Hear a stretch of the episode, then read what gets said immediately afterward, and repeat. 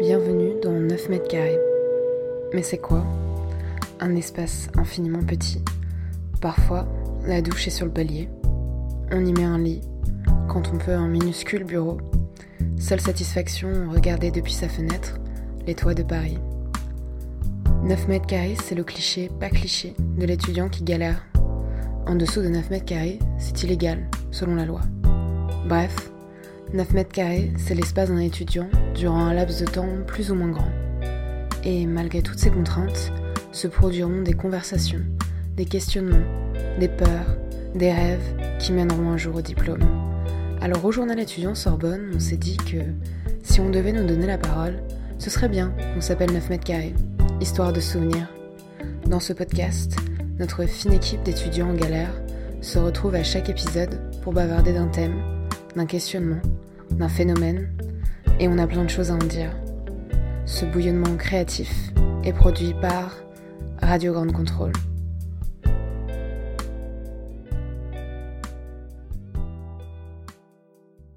Salut à tous, je suis ravi de vous retrouver pour un nouvel épisode de 9 mètres carrés. Pour cette émission, je suis accompagné de Charlotte et de Clémence pour débattre ensemble sur le thème de l'intergénérationnel et nous nous demanderons si nous sommes plus proches de nos aînés aujourd'hui. Salut les filles. Salut. Salut Camille. Je vous laisse vous présenter et euh, dire ce que vous pensez de l'intergénérationnel. Vous êtes nouveau dans 9 mètres carrés. La dernière fois, c'était Esté, Laura et moi-même. Maintenant, euh, il y a vous deux. Clémence, je te laisse. Eh ben, moi, c'est Clémence. Je suis à la radio depuis euh, l'année dernière et puis je travaille avec Charlotte sur un podcast à la radio. Et dans l'intergénérationnel, moi, j'entends partage, union, rassemblement. voilà, moi, ça me fait penser à ça. Charlotte. Et moi, c'est Charlotte, donc je fais partie aussi de la radio Sorbonne. Et dans intergénérationnel, j'entends euh, bah déjà l'entente et euh, le partage aussi. Et puis, euh, puis voilà. Bah moi, la première chose que j'ai fait quand j'ai appris qu'on faisait une émission sur intergénérationnel, j'ai tapé intergénérationnel sur Internet et c'est Logement international, intergénérationnel pardon, qui est sorti euh, dans le top des recherches et euh, avec de nombreuses initiatives, je pense notamment à Paris, où euh, des logements sont créés pour que, les, pour que notamment les étudiants, on le verra tout à l'heure avec Elisabeth et, Muriel, pour que les étudiants puissent loger dans un grand appartement en général avec une présence notamment, parce que c'est pas forcément facile d'arriver dans cette ville seul. Au sommaire de l'émission, comment comportons-nous Nous irons à la rencontre, je le disais, d'Elisabeth, une étudiante parisienne vivant avec Muriel, une dame âgée d'une soixantaine d'années, nous verrons ensemble en quoi leur colocation est une source d'épanouissement personnel et où les échanges sont nourris au quotidien. Nous recevrons à la suite de ce reportage deux passionnés du vivre ensemble entre générations, Clément et Julia, qui sont partis faire le tour du monde pendant un an et à la suite de ce grand voyage ont décidé de créer le premier média qui parle des vieux. Inspirons-nous, inspirons-nous, c'est Clémence qui va nous inspirer puisqu'elle s'est rendue dans une friperie du Marais. Elle nous expliquera pourquoi les jeunes et moins jeunes d'aujourd'hui ont une fascination pour l'ancien et les vêtements d'antan. Échangeons-nous, échangeons-nous, c'est dans ce troisième volet que nous aborderons le rapport qu'entretiennent une mère et son enfant. Est-il si facile de devenir mère? Beaucoup pensent que l'instinct maternel est un talent inné, instinctif, voire naturel. Une mère doit-elle nécessairement tout donner au nom de l'idéologie patriarcale? Nous découvrons sans surprise que ce n'est pas forcément le cas de toutes les mères avec Charlotte qui est partie à leur rencontre pour parler de leur maternité. Enfin, touchons-nous, touchons-nous, l'origine du monde est-il un tabou entre les générations? La parole s'est-elle libérée au fur et à mesure des générations? En ce qui concerne la sexualité de nos aînés Bienvenue dans 9 mètres carrés. Comportons-nous On commence donc par comportons-nous Sommes-nous plus solidaires qu'il y a 20 ans? J'entends beaucoup de critiques autour du fait que l'on ne serait plus aussi proche de nos aînés et que l'on serait prêt à ne plus aider n'importe qui dans notre société où l'individualisme est le maître mot. Je suis allé à la rencontre d'Elisabeth, étudiante et en économie vivant chez Muriel, une femme âgée d'une soixantaine d'années. Elles vivent ensemble en colocation, partagent une même passion, le voyage et le cinéma. Je vous propose donc de découvrir comment comment ces deux personnes ont appris à vivre ensemble et comment chacune d'elles se nourrissent de l'autre. Au début, je ne dis rien. Je dis oui, oui, oui, je partage un appartement. Euh, je suis logée euh, voilà, chez, euh, avec une femme, je dis généralement. Et donc, ça va être mais, mais attends, elle a quel âge? Et là, je dis bah, la soixantaine. Mais comment ça? Mais c'est pas possible.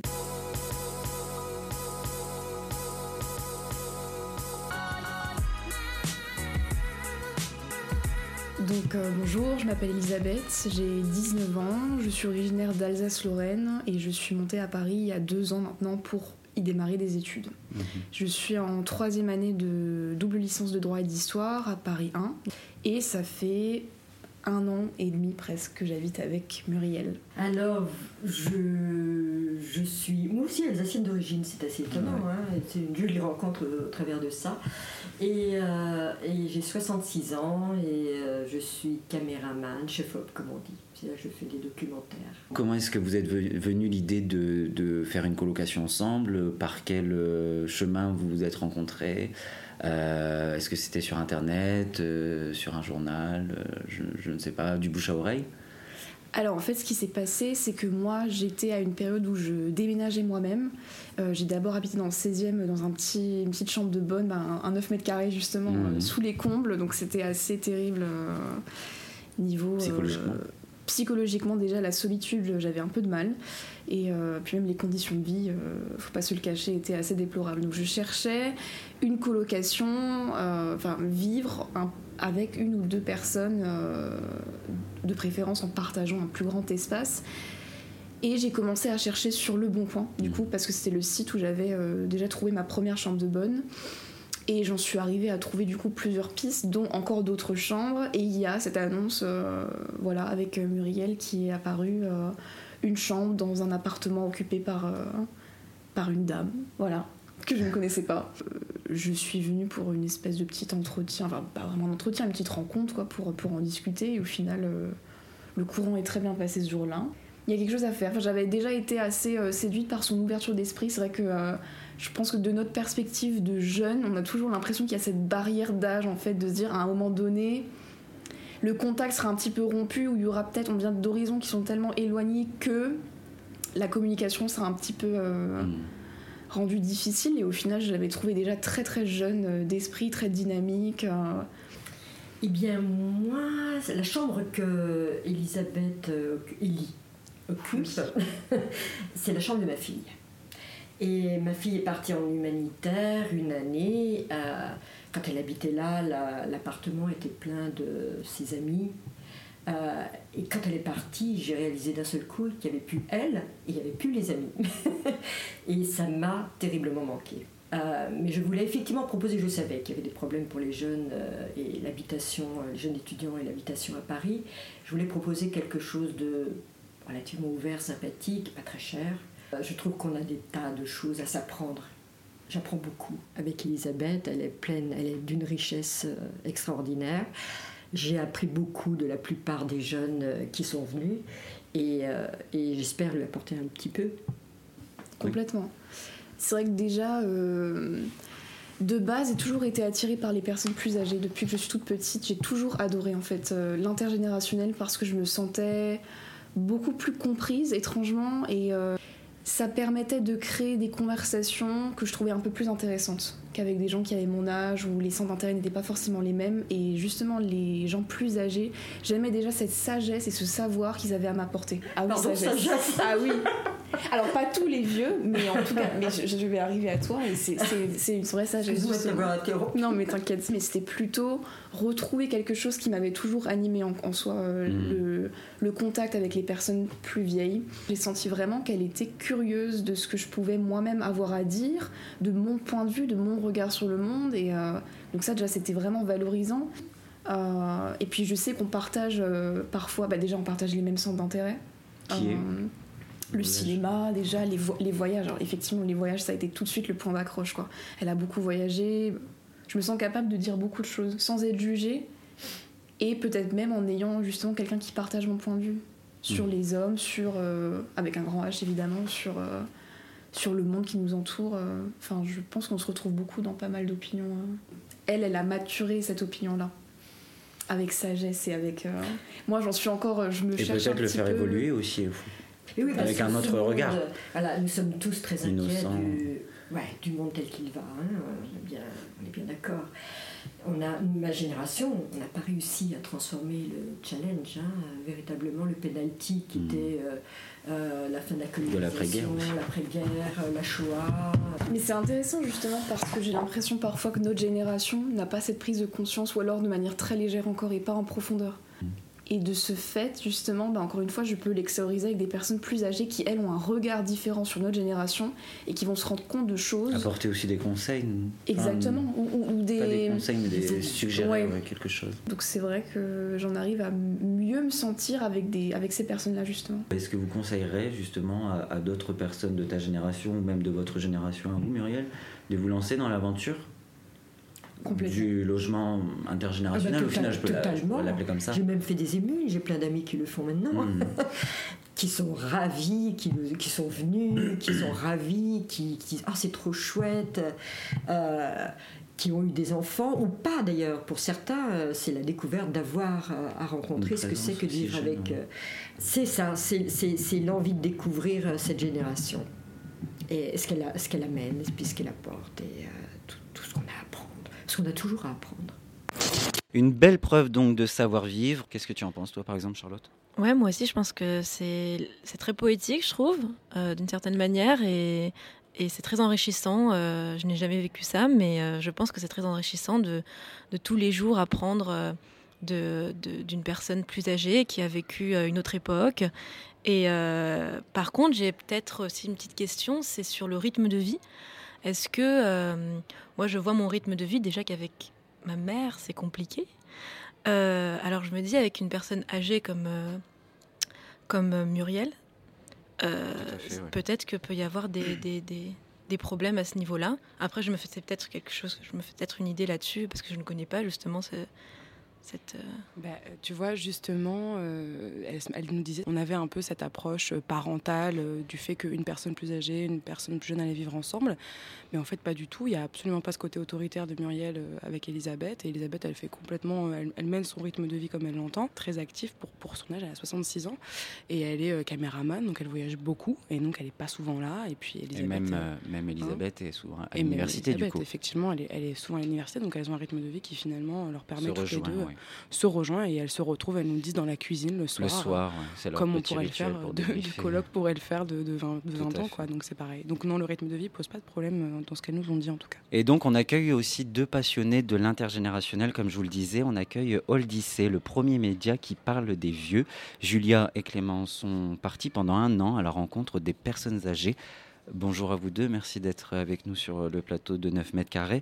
Donc je, le disais, c'est un média qui s'intéresse aux personnes âgées. Pourquoi est-ce que vous avez eu envie de justement euh, créer ce média d'une part? Et pourquoi parler des vieux? Alors parler des, vieux en France, euh, on pensait que c'était important parce que on sent que le discours dominant euh, autour de la vieillesse est plutôt négatif et plutôt angoissant. On a tendance à voir la vieillesse comme un déclin seulement, hmm. euh, et de voir les vieux à travers le prisme de la dépendance. On exagère beaucoup euh, ce sujet-là, alors qu'en réalité, 90% des personnes âgées de plus de 60 ans euh, sont autonomes. Donc on voulait changer un peu le, regard qu'on a sur la vieillesse, montrer que c'est une période de la vie qui peut être hyper épanouissante, qu'on peut être vieux et heureux jusqu'au bout, et euh, dans un deuxième temps, il y a aussi un fait de, société qui est inédit euh, aujourd'hui, à notre époque, enfin dans l'histoire de l'humanité, c'est la transition démographique, c'est le fait que la proportion des plus de 60 ans va euh, augmenter. Et en France, en 2050, on dit qu'il y aura plus d'un tiers de, personnes âgées de plus de 60 ans.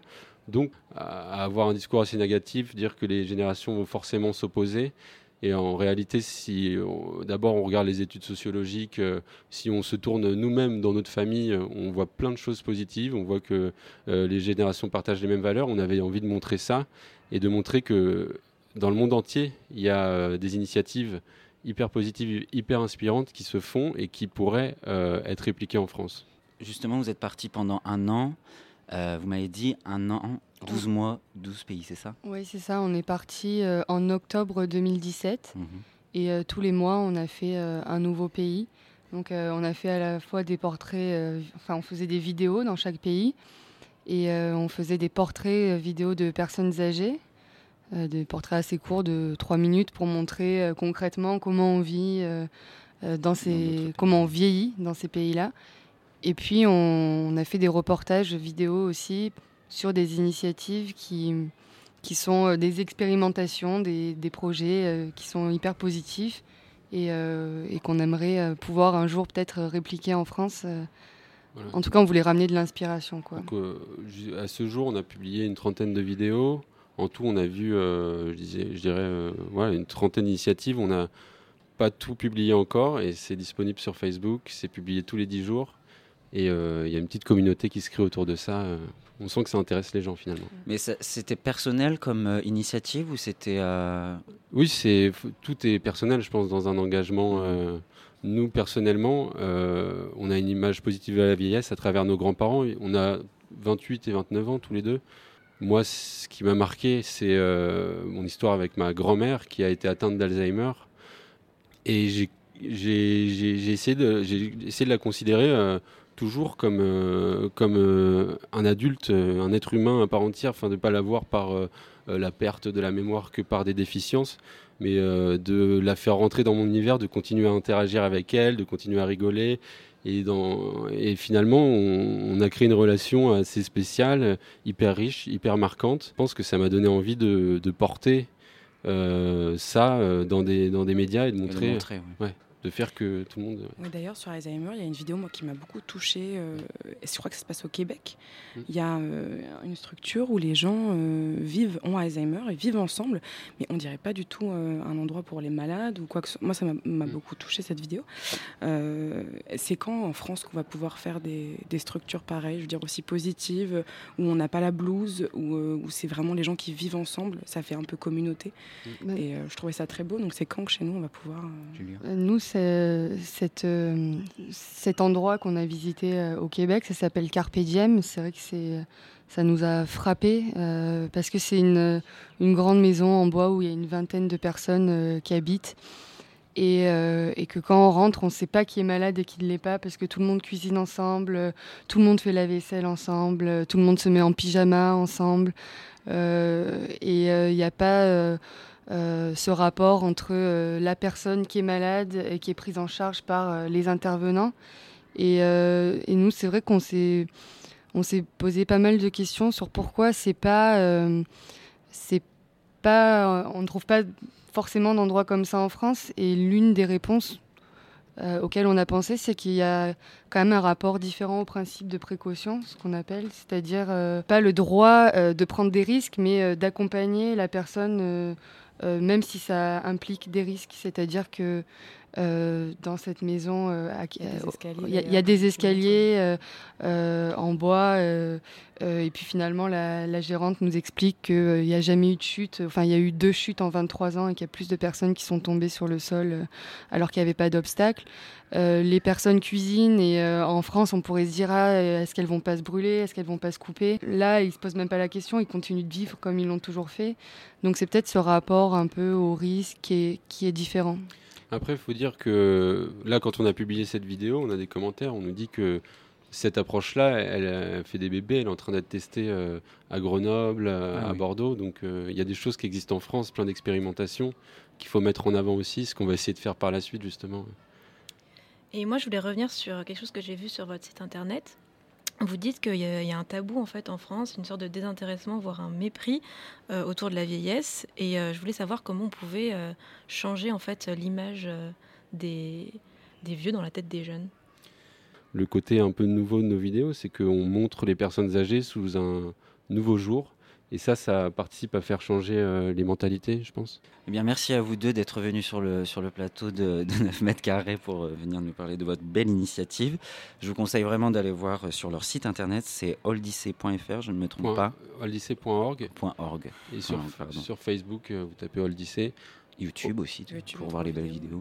Il y, a un parallélisme aussi avec euh, Vieux et l'Odyssée de Homer ou euh, c'est moi qui ai vu une vision trop littéraire? Non, mais c'est on n'est pas allé jusque là, mais il faut creuser parce que c'est vrai qu'Ulysse quand il rentre euh, un voyage. la, seule personne qui le reconnaît, c'est sa nourrice. Oui, c'est le chien le reconnaît. le chien. Donc il y, a, y a quelque chose à creuser là-dessus. Mais O-L-D-Y, 2-S-E-Y. C'est à l'anglaise, euh, c'est un jeu de mots. Ok, merci, on vous remercie beaucoup. Merci. Et euh, je vous conseille d'aller voir. Nobody know my trouble but God. Don't nobody know my Don't nobody know.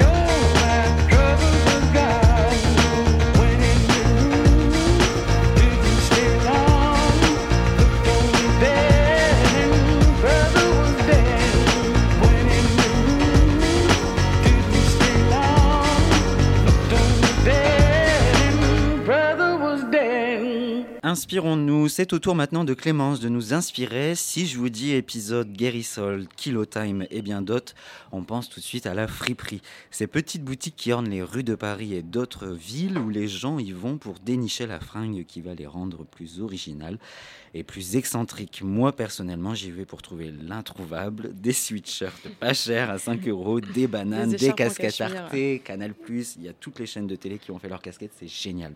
Je ne sais pas vous, mais j'ai toujours rêvé de rouler en deux chevaux, de porter des pattes def, de participer à Woodstock et puis euh, plus secrètement de m'allumer une bonne clope dans l'avion. Et je crois que je suis pas la seule. Dans Intergénérationnel, il y a un intemporel, un truc qui traverse le temps, qui résiste aux générations, aux sociétés. Malheureusement, la clope euh, n'a pas résisté euh, à ces changements. Mais on parle bien là de musique, de déco, de mode, d'accessoires. Et cette idée de chronique m'est venue dans le métro, souvent le lieu où on a les, meilleures idées. Euh, j'étais dans le métro avec mes écouteurs, je regardais ni écoutais personne. Il y avait une vieille dame à côté de moi, enfin en tout cas plus âgée que moi, qui s'est retournée d'un coup et qui m'a dit Mais c'est fou cette génération. Euh, et, donc cette vieille dame se retourne vers moi et me dit ça. Et donc je comprenais pas sur le coup, je me re-retourne. Et puis effectivement, il y avait un papa euh, avec un iPad pour calmer son enfant qui lui montrait dans la poussette. Et effectivement, il y avait un fossé entre ce qu'elle avait dû vivre et ce qui était en train de se passer dans ce métro à ce moment-là j'en ai conclu que notre génération ne faisait pas rêver l'ancienne, qu'elle doit bien se foutre de nous en voyant notre incapacité à dialoguer euh, sans les technologies, euh, que le naturel a foutu le camp. Puis ma deuxième conclusion, ben, c'est qu'on a euh, aujourd'hui une obsession pour un passé qui n'est pas le nôtre. Non, parce qu'on va pas se mentir, hein, c'est plus stylé de passer l'après-midi dans une vente au kilo et d'avoir un pull Emmaüs que d'acheter une paire de Nike neuve. alors, tu as la phrase de ta pote qui t'énerve un peu, hors de question d'acheter un vêtement déjà porté les adeptes des fripes comme moi. mettre la voix. Hors de question. les adeptes des fripes comme moi diront que euh, le vêtement a une histoire. Euh, on ne sait pas qui l'a porté ni dans quel contexte. Et ça, c'est cool. Et puis, bon, bah, comment résister à la folle odeur d'usé, de déjà servi qui traverse le salon folle du odeur, vintage. Odeur, moi, j'adore. de poussière. Ah non, moi, je suis. parfois, c'est un peu trop quand même. Ah non, moi, je suis fan, désolée. La mode, elle est donc au passé, hein, le passé d'une génération qui n'est pas la nôtre, euh, d'un temps que l'on fantasme, mais qu'on n'a pas vécu, mais qui ressurgit pourtant dans nos armoires et euh, dans nos maisons. Donc, pour comprendre ce phénomène, je me suis intéressée au friperies. Je voulais comprendre euh, comment ces vêtements étaient apparus.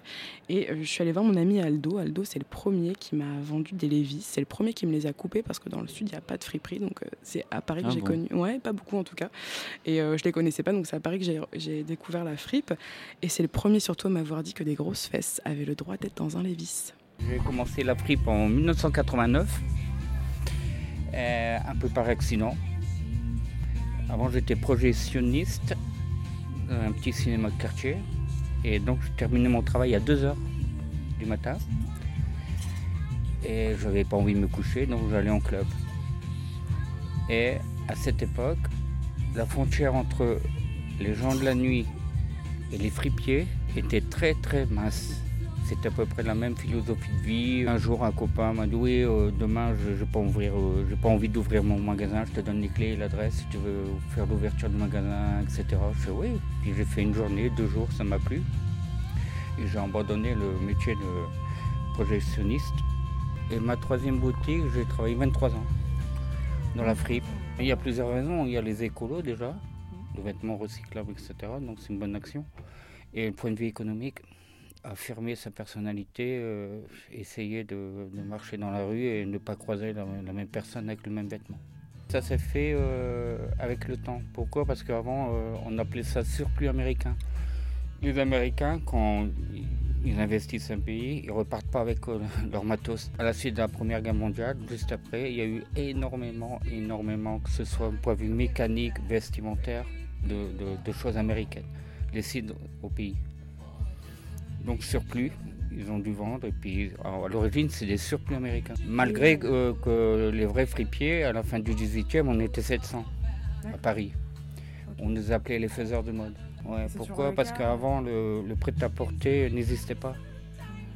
Mais bon, euh, sans le vouloir. Ah bah oui. au départ, je suis, euh, je suis collectionneur de jeans.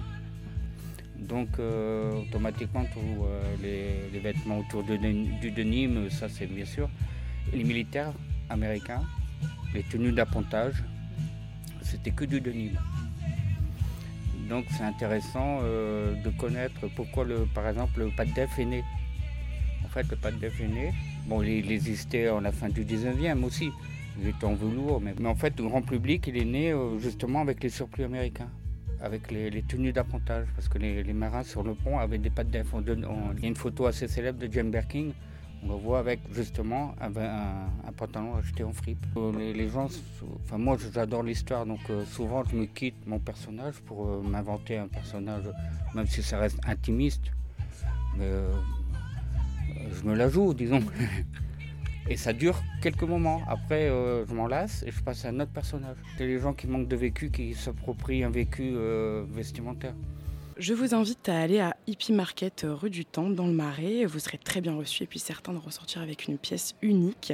Aldo, il nous parle d'un manque de vécu qu'on recherche et puis qu'on recherche à retrouver dans les vêtements vintage. Est-ce qu'on n'a pas assez vécu de choses Est-ce qu'il nous manque un, un background euh, pour pouvoir porter nos vêtements de notre génération? Est-ce que le futur ne fait pas un peu peur pour qu'on se réfugie dans le passé? Et puis surtout, est-ce qu'on n'idéalise pas un peu ce qui s'est passé avant? Non, parce que si on écoute les vieux, euh, c'était toujours mieux avant. Moi, je crois pas. C'était mieux dans le temps. C'était mieux dans le temps. Est-ce que est-ce que c'est pas un peu subjectif? Mais non, mais c'est vrai. Est-ce que c'est pas un peu subjectif ce qu'ils nous ont dit? Est-ce que c'était pas leur prisme finalement? Et, et, on se met à avoir une nostalgie qui est pas euh, qui est pas la nôtre. Hein. C'est un temps qui n'était pas qui était pas le nôtre. C'est pas une autre génération. mais bon, là, on parle on parle pas que de mode. Hein. Euh, c'est euh, un réel art de vivre, un passé réinventé par notre génération. Mais du coup, pourquoi est-ce qu'on a envie de s'habiller dans les friperies? Pourquoi est-ce qu'on a envie de... Moi, c'est à chaque fois, je me pose la question quand je vois des gens dans la rue, quand je vois comment je m'habille, pourquoi j'ai envie de, de m'habiller euh, d'une façon, euh, genre euh, les, les chemisettes qui descendent jusqu'en bas des coudes, les pantalons taille haute, enfin, je sais pas, genre... Les vestons tweed. Moi, je pense qu'il n'y a pas que ça. Je pense que aussi, à l'heure de la consommation de masse, je pense que c'est bien aussi de s'inscrire dans un temps long et euh, même par le vêtement, je trouve que, euh, que euh, là, aujourd'hui, tout est, on a l'impression que tout est jetable, qu'on va acheter un jean et que un an après, il va être de toute manière de la mauvaise qualité, donc on va l'acheter pour 15 euros et on va acheter le même l'année d'après, encore pour 15 euros. Ça sent le vécu, ça. Alors, exactement. alors qu'on aurait pu acheter un jean euh, Levis dans, un, dans, un, dans une fripe pour peut-être un peu plus cher, oui encore, mm. et le garder, euh, ça, ça se garde pendant je ne sais pas combien de temps. Et c'est juste que après ça, les, vêtements ont une histoire, et moi, ça me rappelle ma tante qui me sort des vêtements des années 80 qu'elle portait dans les années 80. Moi, je suis incapable de sortir un vêtement euh, que je portais il y a 5 ans. Mais c'est normal. On Moi, je sors des vêtements que j'avais achetés en troisième. Je mets des jeans que je me souviens, j'avais acheté en troisième. Mais euh, après, c'est normal aussi, on le sortira quand on aura peut-être 40 ans, on se dira, oh, my god, je l'ai acheté, euh, je l'ai acheté. Mon pantalon Zara, je ne pense pas que je vais le ressortir euh, dans. Peut-être va pas tenir le Si tu arrêtes de le laver, peut-être qu'il perdra pas de Non, mais elle a raison, il y a de la qualité dans le vintage. Bien sûr, il y a de la qualité dans le vintage, mais il y a aussi de la qualité quand on sait qu'on achète de la qualité à l'heure d'aujourd'hui. Oui, mais c'est moins Il y a aussi ce truc de se dire, les jeunes, enfin du moins les jeunes et les moins jeunes, juste, ceux qui vont jusqu'à 40 ans, ont ce truc de se dire, une fascination justement pour les années 80, les années 90, mais même encore avant les années 70. Puis moi, je trouve que c'est aussi très joli quand, quand on a une, une, quelque chose de, vintage sur nous avec euh, d'autres euh, avec d'autres habits qui, qui, qui, sont de, notre génération. Mm. Mais quand on a une pièce euh, vintage, je trouve que ça met en valeur cette pièce-là et elle ressemble plus du tout à ce, que, à ce, à ce dont elle ressemblait quand elle est sortie dans les années 80. oui, c'est vrai.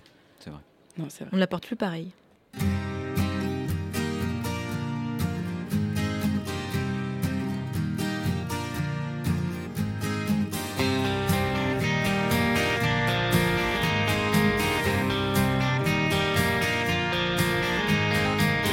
On les appelle bourgeois bohèmes ou bien bobos pour les intimes. Dans les chansons de Vincent Delerme, on les retrouve à chaque rime. Ils sont une nouvelle classe près des Bourges et des prolos, pas loin des beaufs, quoique plus classe, vais vous en dresser le tableau.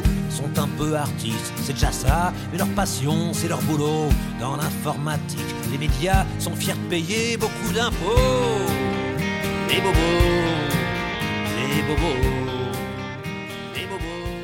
Échangeons-nous, mais l'intergénérationnel, ce n'est pas que porter des vieilles fringues ou encore euh, d'habiter chez quelqu'un de plus âgé que soi. On a tendance à oublier aussi à quel point nos aînés nous ont inculqué une certaine idéologie sur le monde, sur la façon dont on doit se comporter en société, mais aussi la manière d'élever son enfant, de le chérir, de lui donner tout ce qu'il a besoin. Le, le bonheur d'une mère passe après celui de son enfant.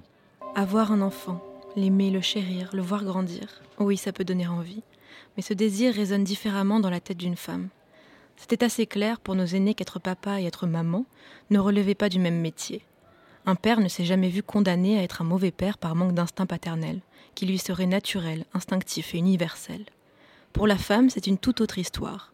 La maternité s'accompagne d'une peur sourde, plus ou moins présente avant la naissance, qui porte sur le mythe de la bonne mère, cet idéal qui se transmet de génération en génération, se fonde sur ce fameux instinct maternel dont toutes les femmes seraient porteuses dès la naissance, comme un gène en plus, une sorte de sixième sens. Vous remarquerez qu'il est marrant de voir comment on rajoute aux femmes des attributs biologiques pour nous enlever des libertés. Bref, revenons à nos mères. Vous avez déjà tout entendu ces phrases faussement rassurantes. Être mère, ça ne s'apprend pas. Ne t'inquiète de rien. Dès que tu mettras ton enfant au monde, tu sauras répondre à tous ses besoins. C'est instinctif chez une mère. Maintenant, imaginez-vous un peu l'angoisse si la magie n'opère pas, si ce mystérieux instinct maternel ne s'empare pas du corps de la mère, qui se retrouve perdue à l'idée d'avoir la vie d'un petit être entre ses seules mains toutes tremblantes. Et le baby blues non plus, on n'a pas le droit de vous en parler en fait. Le baby blues. Baby blues. Je sais pas qui c'est qui a inventé ce terme, mais enfin c'est un petit peu faible hein, comme mot le blues. Oh non, t'as pas le blues quand tu viens d'accoucher, non? Johnny, il a le blues. Toi, tu fais une dépression postpartum. T'as envie de te pendre dans la louche, tout simplement. Mais bon, c'est pas joli, dépression. C'est pas beau comme mot. C'est caca. C'est oh, c'est moche, c'est caca boudin, ça fait peur. Donc il faut chercher un mot un peu plus... Oh, un peu plus vendeur, un peu plus marketing. Ils ont réfléchi, puis ils ont trouvé baby blues. C'est joli, baby blues, c'est vrai, c'est mignon, on a presque envie de l'avoir. Hein wow get the blues. Après ça, tu vas te mettre à chanter avec une guitare sur ton lit, mais non, pas du tout. tu te dis pourvu que je l'ai. oui, tu l'auras, ne t'inquiète pas. Il y a toujours des filles qui vous diront qu'elles l'ont pas eu. Hein. En général, c'est les mêmes qui vous disent que l'accouchement, c'était le plus beau jour de ma vie. Ah non, moi je les crois, hein, je veux bien, hein. pas de problème. Mais ce que je me demande, c'est ces filles-là, c'est à quoi ressemblent les autres jours de leur vie. Malheureusement pour nos mères, elles étaient vouées à être rongées par la culpabilité de ne pas savoir répondre aux pleurs de leur enfant. Quand il est propre, qu'il a mangé, qu'il a dormi, mais qu'il pleure, il pleure, et qu'elle, la mère, ne comprend pas ses cris, et désemparée, ne peut appeler personne à l'aide, ni même se reposer sur une épaule bienveillante. Les quelques femmes courageuses qui osaient mentionner leurs difficultés dans la maternité étaient immédiatement perçues comme des monstres insensibles, des mauvaises mères incapables de remplir leurs devoirs, ce pourquoi elles étaient sur cette terre. Ces femmes peuvent désormais se tourner vers les réseaux sociaux et trouver du réconfort dans les témoignages d'autres mères. Elles se sentent comprises et écoutées et peuvent sortir de cette angoisse tétanisante. Mais un, mais un autre discours s'est imposé sur ces réseaux. À côté des condamnations classiques d'un patriarcat immortel, une parole normative se répand à travers les photos idylliques de superwomen souriant avec amour à leurs enfants parfaits, ne montrant que la façade somptueuse d'un quotidien bien moins paradisiaque. Ce tableau d'un idéal superficiel qui envahit la toile nous rapproche de nos aînés, accablés par leur culpabilité de mauvaise mère. Je peux te dire que là, j'ai compris l'expression donner la vie. Mais oui, depuis que j'ai donné la vie, j'en ai plus de vie. Il y a des moments ce soir, oui, donner la vie, c'est fini après. En même temps, donner, c'est donner, c'est vrai quoi. Hein. Reprendre, c'est congeler. T'es au courant, c'est pas facile, surtout les premières semaines. Purée, tu te lèves au milieu de la nuit, t'es fatigué. T'es toute blanche, t'as les cheveux en pétard, tu chantes des chansons cheloues. T'as l'impression d'avoir bouffé trop de Mylène Farmer, tu sais. Oh Fais maman est au bout du rouleau. Mais quel espoir pourrais-je avoir dans les bavoirs? Fais dodo, déjà que t'as tué ma libido. Aujourd'hui, on sait et on le dit. On ne naît pas mère, on le devient. Et ce statut n'est pas naturel, il n'est pas inné, il ne supprime pas la femme, qui, elle aussi, parfois, en a marre de son enfant. N'a pas envie de jouer avec, préfère aller travailler, boire un verre, regarder un film, lire un livre. Choisit de lui donner des petits pots déjà tout faits, même si elle a passé la journée à la maison. Parce que là, maintenant, elle n'a pas envie d'aller cuisiner. Pour personne, pas même pour son enfant. Nous sommes encore si proches de nos aînés dont la société faisait de ces mères des esclaves de leur statut. Nous avons créé un mythe culpabilisant de la bonne mère qui opprime chaque femme sous le poids de ses devoirs. Mais aujourd'hui, j'ai eu l'idée de faire cette chronique parce que les femmes du XXIe siècle témoignent de leur malaise. Le tabou est levé, la parole s'exprime en attendant que la femme se libère. Je veux un enfant, je veux un enfant, je veux dans mon ventre sentir le sang, la vie dedans. Je veux un enfant. Passe 28 jours, les doigts croisés, j'attends mon tour. Et sur mes dessous, le sang revient comme toujours. Bon, du coup, je suis allée voir des mères pour qu'elles nous donnent leur ressenti euh, sur euh, la maternité. Les difficultés, oui, bah on en a, moi j'en ai, j'en ai eu. Et on se sent quand même euh, très seul. Je n'osais pas dire que, que c'était dur, euh, difficile pour moi, de temps en temps, de euh, laisser ma fille dans- chez une nourrice, à l'époque je ne travaillais pas. Et donc, euh, et je culpabilisais. À l'époque, je sais que je pouvais en je n'en parlais à personne de ce que je ressentais réellement. Chaque, chacune restait dans son, dans, son mal-être sans en parler. Je suis sûre qu'on m'aurait dit, mais t'es une mauvaise mère. Oui, il reste euh, un certain nombre de tabous sur euh, la femme enceinte et puis ça ramène aussi à l'hystérie un petit peu, genre elle a ses hormones qui partent. euh. Dans les grosses structures, il y a toujours euh, la femme enceinte, enfin quand on embauche une femme, on se dit oula, attends, elle a genre 28 ans, elle va bientôt pondre un, un enfant. Si elle vient d'avoir l'enfant, C'est elle sait pas ce qui se passe. parler. Les gens, ils vont mal. Ouais, les gens, ils, vont mal la regarder. Quand je regarde autour de moi, j'ai l'impression que ça n'a pas changé. Et toi, Clem, alors, tu penses que ça n'a pas changé non plus? Euh, moi, je pense que la parole s'est effectivement bien libérée sur, sur le sujet, mais que euh, bah, ça reste encore compliqué. C'est marrant que les femmes que tu interviews parlent de, culpabilité. Moi, j'ai ma maman qui m'a raconté qu'à la maternité, j'arrêtais pas de pleurer et que ben il fallait qu'elle dorme, quoi. Elle en pouvait plus. Donc je venais de naître et puis elle m'a, elle a appelé les infirmières en, en rescousse en disant, mais écoutez, prenez ma fille, j'en peux plus, faut que je dorme. Et que c'était le moment le plus euh, horrible pour elle et qu'elle a culpabilisé à mort après. Mais que je pense que c'était voilà une pression de elle, ce que sa mère lui a inculqué sur le fait qu'il fallait absolument se sacrifier pour ses enfants. Et qu'aujourd'hui, on, bah, c'était il y a 20 ans, donc je pense qu'aujourd'hui on dépasse un peu ça et que ça va de mieux en mieux. Mais il y a encore euh, du chemin à faire. C'est vrai qu'on a. Enfin, moi, je pense surtout qu'on a le, ce, ce truc de se dire que, par exemple, une femme, comme tu le disais, c'est inné en fait. C'est euh, c'est inné chez une mère dès que dès qu'elle a un enfant de l'aimer, de le chérir, euh, de, de donner toute son énergie au nom au nom de l'enfant et on oublie aussi parfois de dire qu'une mère reste une femme Mm, au mm, final. Exactement. Une mère reste une femme. Et euh, moi, je me souviens aussi que ma mère, elle partait euh, le matin très tôt à- à- à- au travail. Elle me laissait euh, à la nourrice sur la route. Et jamais de ma vie, je me suis demandé, mais euh, est-ce qu'elle culpabilise ou pas de m'avoir laissé à une autre mère au final? Et, euh, et aussi le truc de se dire. euh, euh, bah, le truc de se dire tout simplement que pour elle c'était normal et au final c'était normal puisqu'il fallait qu'elle travaille.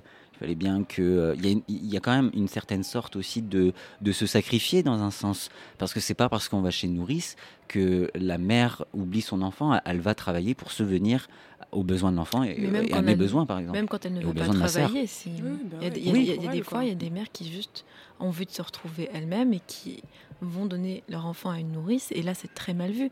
Mais je pense que ce qui a beaucoup changé par rapport à la génération d'avant, c'est surtout que on en parle. Alors qu'avant, c'était euh, tabou et c'était surtout naturel euh, qu'une mère, euh, qu'une mère fasse, fasse, fasse tout et, n- et ne se, on se posait même pas la question, comme tu l'as dit, si, si elle culpabilisait après t'avoir emmené chez la nourrice. Mm. Euh, on ne se posait même pas la question parce que c'était quelque chose de naturel. Aujourd'hui, on se pose la question et je trouve que c'est déjà une grande avancée qu'on en parle. Mais du coup, vous pensez que, enfin, je pense à, un- euh, je pense à ça à l'instant. Vous pensez que le, le, le débat avance parce que moi, je me dis, en fin de compte, je, je, je pense pas que ma mère dira ça à ma sœur quand elle aura des enfants, mais je pense que, est-ce que ça avance vraiment au final? Est-ce que le discours ne reste pas le même Bah, moi, je trouve qu'on avance sur le fait que l'argument de dire euh, la femme porte l'enfant, donc forcément le sixième sens va opérer. Et je pense que c'est là-dessus qu'on avance. C'est pas parce qu'on porte un enfant. Effectivement, il y, a cet argument-là. biologiquement, on porte l'enfant. Mais après, dans la, dans la vie, une fois qu'il naît, ça ne, ça ne revient pas à dire qu'il y a un truc euh, qui soit propre à nous et pas aux hommes, du coup.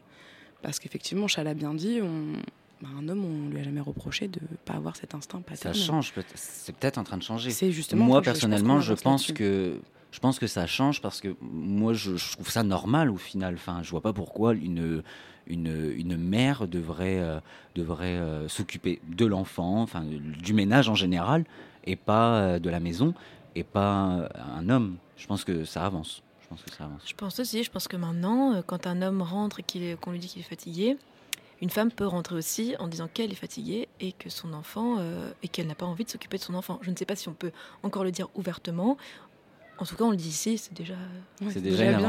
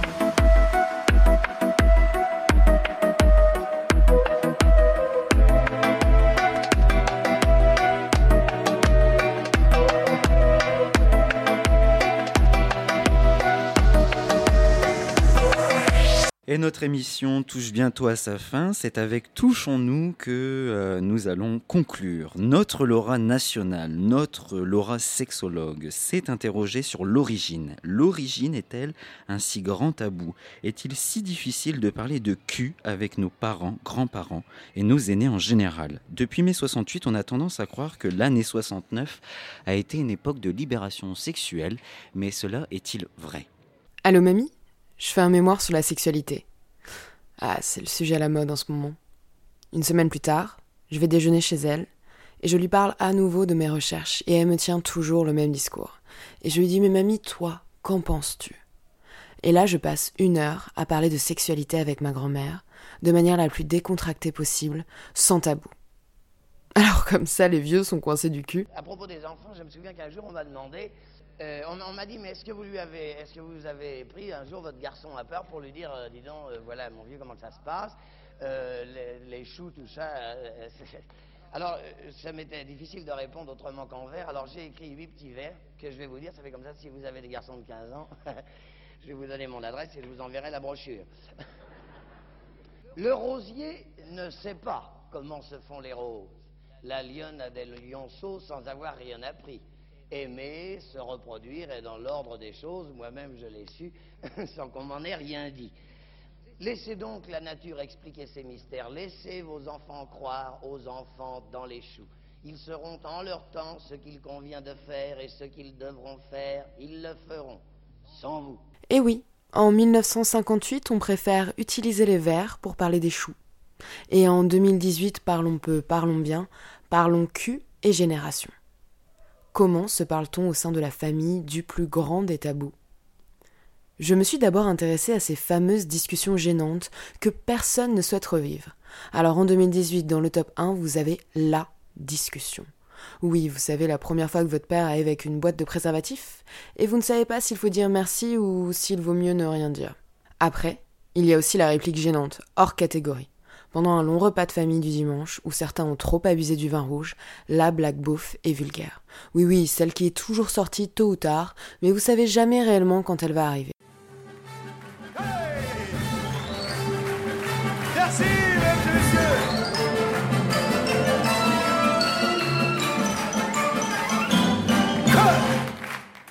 C'est le mec qui bouffe le cul d'une pute à 10 euros.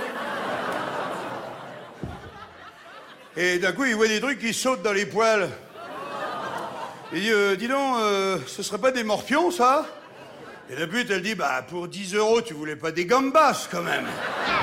Voilà, maintenant vous êtes bien gêné et vous buvez votre verre très longuement pour oublier. Revenons aux conversations. Celle de la discussion, par exemple, de la discussion. Elle vous gêne, mais pourquoi? C'est la manière dont on en parle? Dois-je préciser qu'il y a une différence entre ma sexualité et la sexualité Peut-être que l'origine même du tabou est qu'on est juste bien con. On dirait que parler sexe en famille, c'est comme pratiquer l'inceste. Alors que non.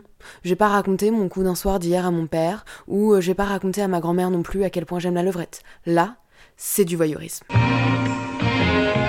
Déshabillez-moi. Déshabillez-moi. Oui, mais pas tout de suite. Pas trop. Parler sexe en famille, c'est se poser des questions sur son intimité. C'est parler de consentement avec sa mère et de l'usage du porno avec sa sœur. Parler sexe en famille, c'est avoir une discussion profonde sur des sujets importants pour que la sexualité ne soit pas construite sur des clichés, sur une violence ou perçue comme un danger. Parler sexe en famille, c'est avoir un cadre privilégié pour préserver son intimité. Car oui, le sexe, c'est pas juste avoir des enfants et c'est pas juste baiser. Parler sexe en famille, c'est avoir plusieurs générations qui sont construites différemment et apportent un éclairage unique pour chacun. Alors ouvrons le débat. Parlons-nous, écoutons-nous, vieux, jeunes, ados, parents, enfants. Michel Comte disait ne pas parler de sexualité, c'est ne pas parler de soi. Il serait donc temps de lever un tabou sur le plus vieux sujet du monde.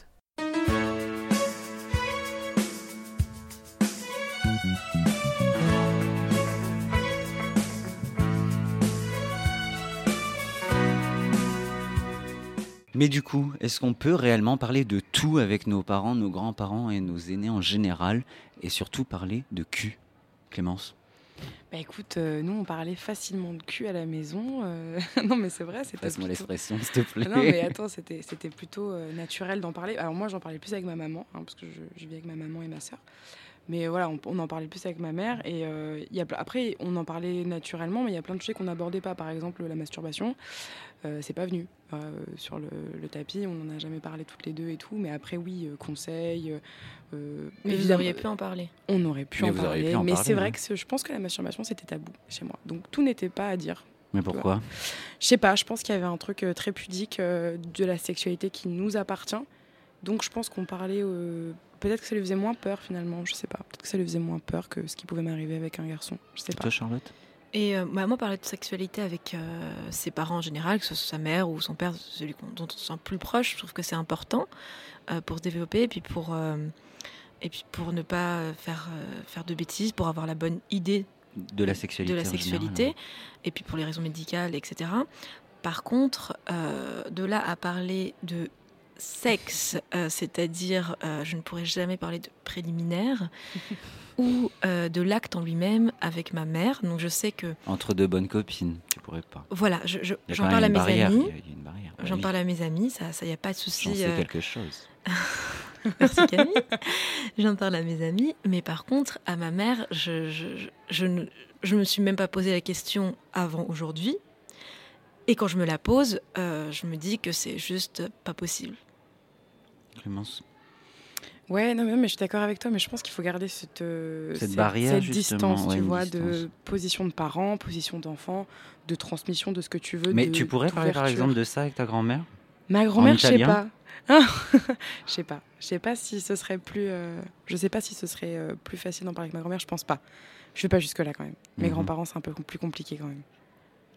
Le rapport, par exemple, je sais pas. ou- Je pense aussi, moi, je, je pense, j'aurais tendance à croire que justement, il est plus facile entre une mère et sa fille de parler de sexualité qu'une mère Ah avec oui, son euh, fils ton et père. d'un Eh ben, fils et d'avec un- son Ah ouais, fils. tu oui, oui. Détrompe-toi, il y a, il y a- il y a Il y en a beaucoup certains, de, mais- de, de- de jeunes filles qui sont très très proches, euh, pour pas l'avoir vécu moi, mais pour euh, connaître déjà des, entendu, ouais. des amis qui sont très très proches de leur père et, euh, et qui parlent facilement de sexualité avec euh, leur père. Et c'est par exemple lui qui, qui était chercher leur pilule euh, ou des choses comme ça. Et euh, et il y en a qui, si, si. Que ça les dérange pas, ouais. et qui, mais après, qui- qui se sentent plus à l'aise avec leur père. Chacun, je pense, a sa, à sa manière de tourner la chose et chacun, aussi les parents, décident de l'éducation qu'ils ont envie de donner à leur enfant. Il y a, moi, je me souviens aussi d'avoir déjà assisté à. d'avoir été chez des amis et par- on était à table et ils parlaient de ça ouvertement. mais vraiment, genre, enfin, pas d'un langage vulgaire, mais euh, je me souviens que je, je savais plus où me foutre. J'étais assis dans ma chaise, je mangeais, je crois, on mangeait des steaks frites à l'époque, enfin, c'était un truc de ouf. Et moi, je me disais, et je, me- je me disais, mais s'ils me demandent, et toi, Camille? Je saurais pas quoi répondre. Moi, j'allais leur dire, mais wesh, ça te regarde. en fait, c'est pour ça. Et euh, moi, personnellement, moi, je sais que je- je- j'en reçois pas forcément le besoin euh, de, de, bah, oui, de, de parler de ça au final avec euh, mes Mais parents. tu sais que si tu pourrais euh, en parler si tu en avais besoin? Oui, oui, je pense que j'a- j'aurais pu en parler avec euh, ma mère ou mon père, euh, ça me dérange pas, de- d'en parler avec euh, mon père ou, de- ou même ma mère au final, de parler de, de ça. Mais je me suis fait, ouais, ma sexualité tout seul. Puis on oublie aussi de dire qu'on parle beaucoup entre, entre amis, entre, entre, nous. gosses au final. Et ça se peut que euh, euh, une personne fasse sa sexualité tout seul. Enfin, du moins. Pas avec ses parents, par exemple, ou du moins ses grands-parents, ou avec une personne plus grande. Il y a aussi des gens, je pense, qui, qui en parlent à leur psychologue. Il y a Tout des fait, petits qui oui. parlent, enfin, qui vont chez le psy. Moi, ça n'a pas été mon cas, par exemple, mais, euh, mais je pense aussi que la, la thérapie avec un professionnel peut vachement aider. Je pense que, je pense que ouais. Ouais, je pense que sûr. ouais. Et il y a aussi tout ce milieu où les, les éditeurs, au final, même les auteurs, ont su prendre le pas de d'initier, entre guillemets, les enfants.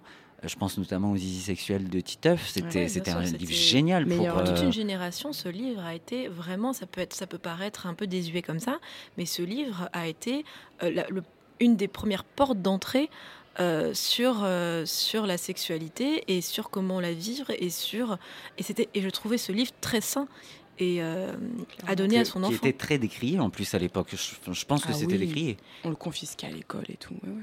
Oui, oui. Mais je trouve que ça et puis ça a aussi forgé toute une génération qui s'est formée là-dessus et, c'est devenu euh, c'est très sympa à s'en rappeler et puis euh, Et puis voilà. Sommes-nous plus proches de nos aînés? Donc c'était le débat que nous avons essayé de tenir sur notre euh, deuxième émission de 9 mètres carrés. Nous avons essayé d'y répondre. Charlotte, une réponse pour, euh, pour, euh, à la question sommes-nous plus proches de nos aînés? Est-ce qu'au final, après Odyssée, après le cas d'Elisabeth et de Muriel, après bah, notamment les mères que tu as rencontrées, après la friperie de Clémence, est-ce que tu penses que qu'on peut parler de sexe, par exemple, avec nos, Moi, nos je aînés, pense comme que Laura? les, les initiatives sont là aujourd'hui. C'est, euh, Elles n'y étaient pas avant. Je pense qu'avant, c'était du silence, que maintenant, on en parle. Donc, c'est le premier pas. Euh, et que j'espère que plus tard, ce sera plus on en parle, parce qu'on n'aura plus besoin d'en parler, parce que ce sera fait. Et donc, je pense que là, on est dans une transition et, euh, et qu'on va réussir à être. et que la prochaine génération sera plus proche de ses aînés. Et en espérant, en espérant Clémence, tu as, peut-être un mot de la Ouais, fin moi, je suis d'accord avec ça. Je pense que ça va aller de mieux en mieux et qu'il y a un réel vivre ensemble qui va se créer de plus en plus. C'est pas qu'entre générations, c'est entre tout le monde.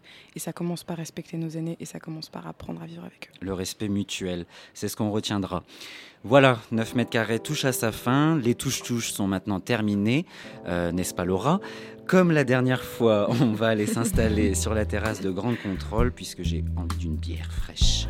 On espère que vous avez passé un bon moment en notre compagnie et on sera ravis de vous retrouver très prochainement pour un nouvel épisode de 9 mètres carrés. C'était le deuxième podcast natif du journal étudiant Sorbonne en collaboration avec Radio Grande Contrôle. Merci à eux.